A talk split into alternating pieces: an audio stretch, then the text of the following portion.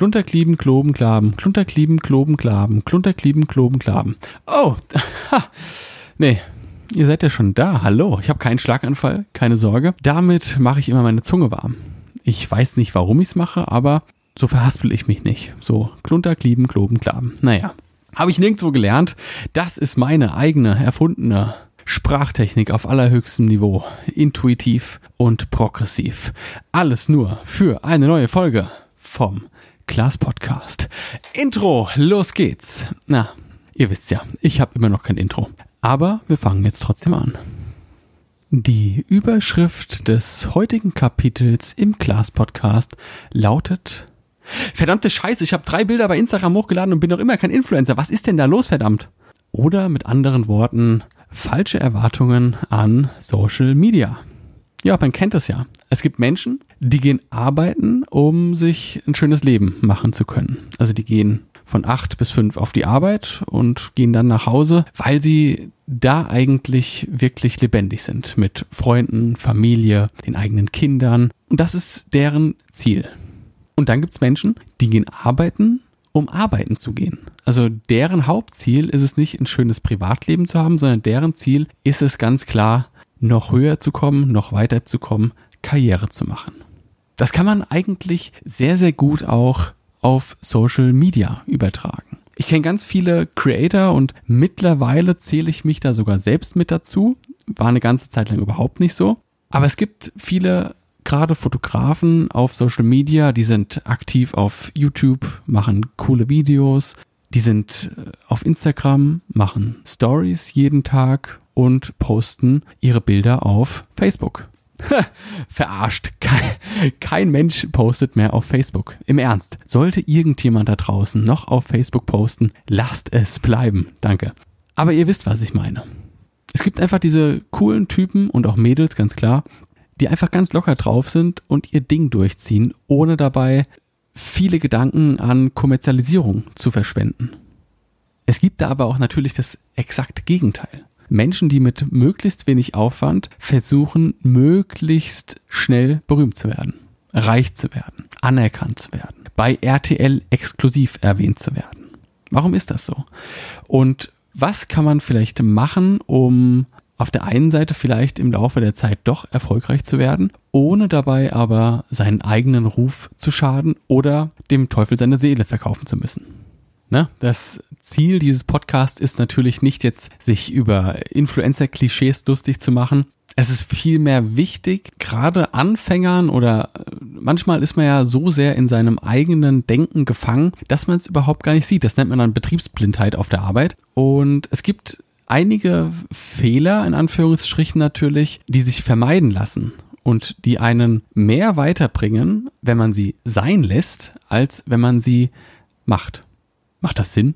Na, also, na, es, es ist eine Tatsache, die offensichtlich für euch Sinn macht, um schneller voranzukommen, aber eigentlich würdet ihr ganz schnell vorankommen oder schneller vorankommen, wenn ihr es ganz sein lasst. Dazu habe ich heute mal mir vier Punkte aufgeschrieben, über die wir sprechen können. Ihr fragt euch jetzt, warum vier und nicht fünf? Digga, ich mag gerade Zahlen, deshalb. Und vielleicht nochmal vorneweg, das ist hauptsächlich jetzt mal konzentrieren wir uns auf Fotomenschen. Nummer eins wären die Wasserzeichen. Eigentlich der Klassiker. Und da es ein so großer Klassiker ist, habe ich mir eigentlich vorgenommen, darüber mal ähm, eine gesonderte Folge zu machen. Ich möchte es jetzt hier aber schon mal grob anreißen.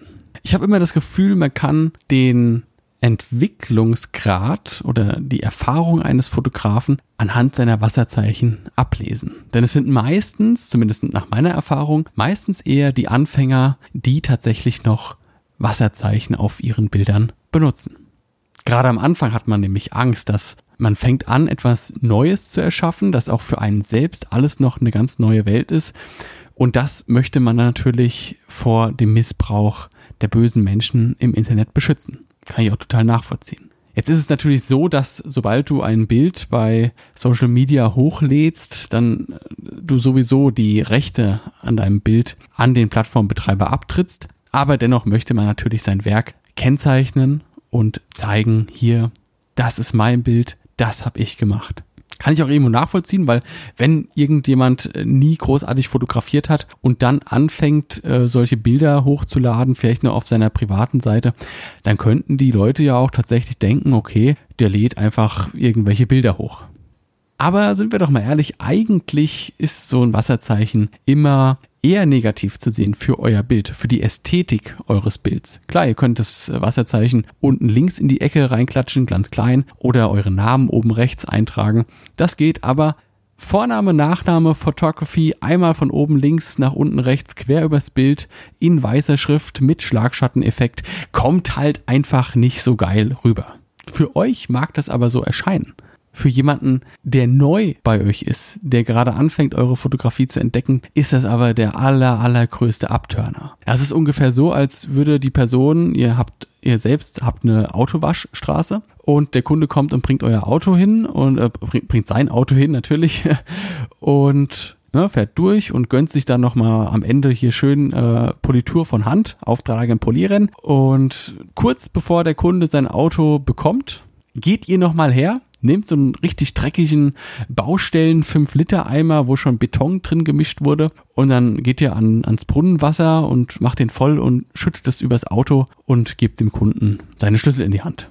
Unter der neu aufgetragenen Dreckschicht ist ein super schönes, sauberes Auto, aber ihr habt dann am Ende doch nochmal ein bisschen verunstaltet.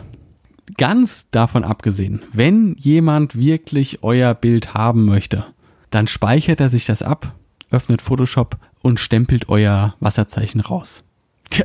Das ist überhaupt gar kein Problem. Habe ich selbst schon gemacht. Und äh, nee. Die Ironie bei mir damals war übrigens, ich habe äh, im ersten Jahr ungefähr ein Wasserzeichen immer auf meine Bilder geklatscht. Das war eine Eule gewesen. Die habe ich immer unten rechts ins, in die Bildecke reingehauen. Die Ironie dabei war aber tatsächlich, dass ich dieses Bild von der Eule aus dem Internet geklaut habe. also ich habe quasi versucht, mein Bild zu schützen mit etwas, das ich selbst geklaut habe. Banane. Ich habe es dann irgendwann komplett sein lassen. Nummer zwei, und das kann man auf Fotografen beziehen, aber auch auf ganz viele andere, die im Internet äh, anfangen, ihr Hobby quasi zu kommunizieren. Etwas ankündigen, noch bevor überhaupt Content online ist. Ein riesiger Fehler, den ich wirklich, wirklich oft beobachte selbst wenn ihr schon einen Kanal habt und jetzt vielleicht auf einem zweiten Insta-Kanal oder auf einem zweiten YouTube-Kanal mit einem gesonderten Thema durchstarten wollt, hört auf, dafür Werbung zu machen, solange ihr überhaupt noch nichts produziert habt. Na, das ist, ich habe 2015 war ich mega motiviert, habe ich schon mal erzählt, also kurz angerissen, war ich mega motiviert, einen YouTube-Kanal zu starten und ich habe so ein richtig geiles äh, YouTube-Intro-Video gedreht, wo ich einfach buchstäblich fünf Minuten da sitze und mir selbst rechtfertige, warum ich jetzt mit einem YouTube-Kanal anfangen muss. Und dann habe ich das hochgeladen als Kanaltrailer und habe das dann auf meiner Facebook-Seite und auf Instagram und überall geteilt und die Leute richtig heiß gemacht und ja, zwei Videos später ist der Kanal gestorben. Das ist das große Problem. Man macht die Leute heiß, man bringt sie vielleicht sogar tatsächlich dazu, auf deine Seite zu gehen. Ja, und dann sind sie da und sie sehen nichts. Dann gehen sie nämlich wieder. Ganz, ganz schnell. Und die Frage, ob sie dann nochmal wiederkommen, wenn tatsächlich etwas da sein sollte, ist immer, na, ist zweifelhaft. Der erste Eindruck muss schon wirklich reinhauen und muss überzeugen. Weil man darf nie vergessen, man wird jeden Tag zugebombt mit neuen Angeboten, mit Werbung, mit hier, schau doch mal da. Sowohl von Unternehmensseite, die Werbung schalten, als auch von Privatmenschen, die mit einem Nebengewerbe oder mit einem Hobby versuchen, Aufmerksamkeit zu gewinnen. Alle schreien hier, hier, hier, hier, hier, hier. Aber du hast nur 24 Stunden am Tag und die verbringst du nicht ausschließlich am Handy, sondern die versuchst du, wenn du am Handy bist, möglichst optimal zu nutzen. Eine schöne Anekdote aus dem normalen Nutzerbereich vielleicht noch. Gerade zum Jahresanfang gibt es ja oft diese 365-Tage-Challenges, die man dann anfängt. Kurz zur Erklärung, man holt quasi bei Freunden und Bekannten und Kollegen, holt man sich 365 Vorschläge, was man so machen könnte, Neues äh, ein und dann schreibt man die auf den Zettel, schmeißt die in einen Eimer und jeden Morgen macht man eine Insta-Story, wie man quasi den Zettel zieht und dann vorliest, was man machen muss und das macht man den Tag über. Ich sag euch was, wenn ich jedes Mal 5 Euro dafür bekommen würde, wenn so eine Challenge nach 14 Tagen still und heimlich wieder gelöscht wird, dann könnte ich mir spätestens 2021 eine schöne Leica M10 kaufen. Nochmal, ich darf darüber lachen, weil ich genauso ein Idiot mal war. Genauso unprofessionell, und das ist unser dritter Punkt, ist es, wie soll ich das ausdrücken, sich quasi im Vorfeld schon mit fremden Federn zu schmücken. Man kennt das ja. Jemand startet ein Hobby und dann ist wie vorher schon erwähnt noch gar kein Content da. Aber in der Instagram-Bio steht schon drinne hier DM for Collaborations. Man benennt dann auch seine Seite ganz schnell um und fügt Kontaktinformationen zu deinem Business. Man wandelt die Instagram-Seite von einem normalen Profil in ein Business-Profil um. Man tut quasi alles dafür, dass es von außen her toll aussieht, aber der Content fehlt, die Inhalte fehlen. Und gerade wenn man noch nichts erreicht hat und man so sehr nach Aufmerksamkeit bettelt und nach hier, ich möchte berühmt werden, ist das einfach vermeidbar. Es ist wirklich vermeidbar und hinterlässt eher einen guten Ruf oder ein Erscheinungsbild bei euch, wenn ihr es nicht macht. Nummer vier passt da sehr gut dazu, denn der Antrieb für ein Social Media Profil sollte eigentlich niemals sein, Geld, Ruhm oder Prominenz damit zu erreichen. Niemals, unter keinen Umständen. Wenn ihr gut seid, dann kommen diese drei Eigenschaften irgendwann von alleine. Bei dem einen mehr, bei dem anderen weniger. Vielleicht kommen sie aber auch gar nicht, damit muss man auch immer rechnen. Ist aber überhaupt gar nicht schlimm für euch, weil ihr es ja aus einem ganz anderen Antrieb heraus gemacht habt. Wenn ihr das gemacht habt, weil ihr einfach Bock darauf hattet, geile Fotos zu teilen, dann juckt's euch nicht, wenn ihr niemals von großen Profilen geteilt werdet oder wenn ihr zu keinem Podcast eingeladen werdet oder wenn kein Magazin eure Bilder druckt. Es ist euch egal. Nebenbei erwähnt, es ist eigentlich eine ganz interessante Wendung in der äh, Medienwelt aktuell, die man da erkennen kann. Menschen nehmen nicht mehr am Bachelor teil, weil sie auch nur im Ansatz irgendwie die Liebe suchen, sondern weil sie sich davon Follower erhoffen. Sie erhoffen sich dadurch Social Media Prominenz. Ein sehr gutes Beispiel dafür ist auch die aktuelle Staffel von Big Brother, die dieses Jahr gelaufen ist. Die Teilnehmer haben das sogar öffentlich bzw. vor den Kameras zugegeben. Der einzige Grund, warum sie in diesem Haus sind, ist, dass sie nach x Tagen wieder rauskommen, ihr Handy anmachen und 100.000 Follower haben. Die juckt nicht das Geld oder das Projekt an sich. Es geht darum, das als Plattform zu nutzen für die reine Selbstdarstellung. Ist irre, oder? Also Wahnsinn. Ich meine, das Problem an dieser Stelle war einfach nur, Big Brother jetzt speziell hatte dieses Jahr so schlechte Quoten wie in 20 Jahren noch nicht. Woran liegt das? Eigentlich ziemlich einfach. Früher, also vor 20 Jahren, war Big Brother dieses generelle Showformat einfach der Kassenschlager. Es war der Quotengarant im deutschen Fernsehen. Als die erste Staffel lief, das weiß ich noch, da war ich in der fünften oder sechsten Klasse, wir haben in der Schule über nichts anderes gesprochen. Wir haben uns mit diesen Bewohnern im Haus identifiziert, als würden wir die schon ewig kennen. Heute interessiert das keine Sau mehr. Warum nicht? Weil jeder Mensch den ganzen Tag über rund um die Uhr online ist und vor allem auch sein Leben online teilt. Urlaubsbilder landen im Feed, Alltagsszenen in der Story, die Hochzeitsvideos auf YouTube und die Videos von der Hochzeitsnacht vier Jahre später auf Pornhub. Warum soll ich denn Menschen beobachten, die in einer künstlichen Welt leben in diesem Haus, wenn ich doch auch die ganze andere Bevölkerung in ihrem echten Leben beobachten kann? Er ist schon irre, wenn man sich das so mal überlegt. Nummer 5 und der letzte Punkt. Hä? Nummer 4. Jetzt bin ich da. Nummer 4 oder 5, je nachdem, auf welche Zahlenendung ihr am meisten steht, ist die Zeit. Man hat früher in der Bloggerwelt gesagt, wenn du einen Blog startest, dann bloggst du das ganze erste Jahr eigentlich nur für dich. Erst dann fängst du langsam an, Zahlen zu generieren. Auf YouTube ist es sehr ähnlich. Auch da ist es eigentlich so, dass der Algorithmus dich das erste Jahr über relativ weit unten hält, bis du dann anfängst, in die Trending-Beiträge reinzukommen. Warum ist das so? Weil die meisten Menschen mit ihren Projekten innerhalb des ersten Jahres wieder abspringen.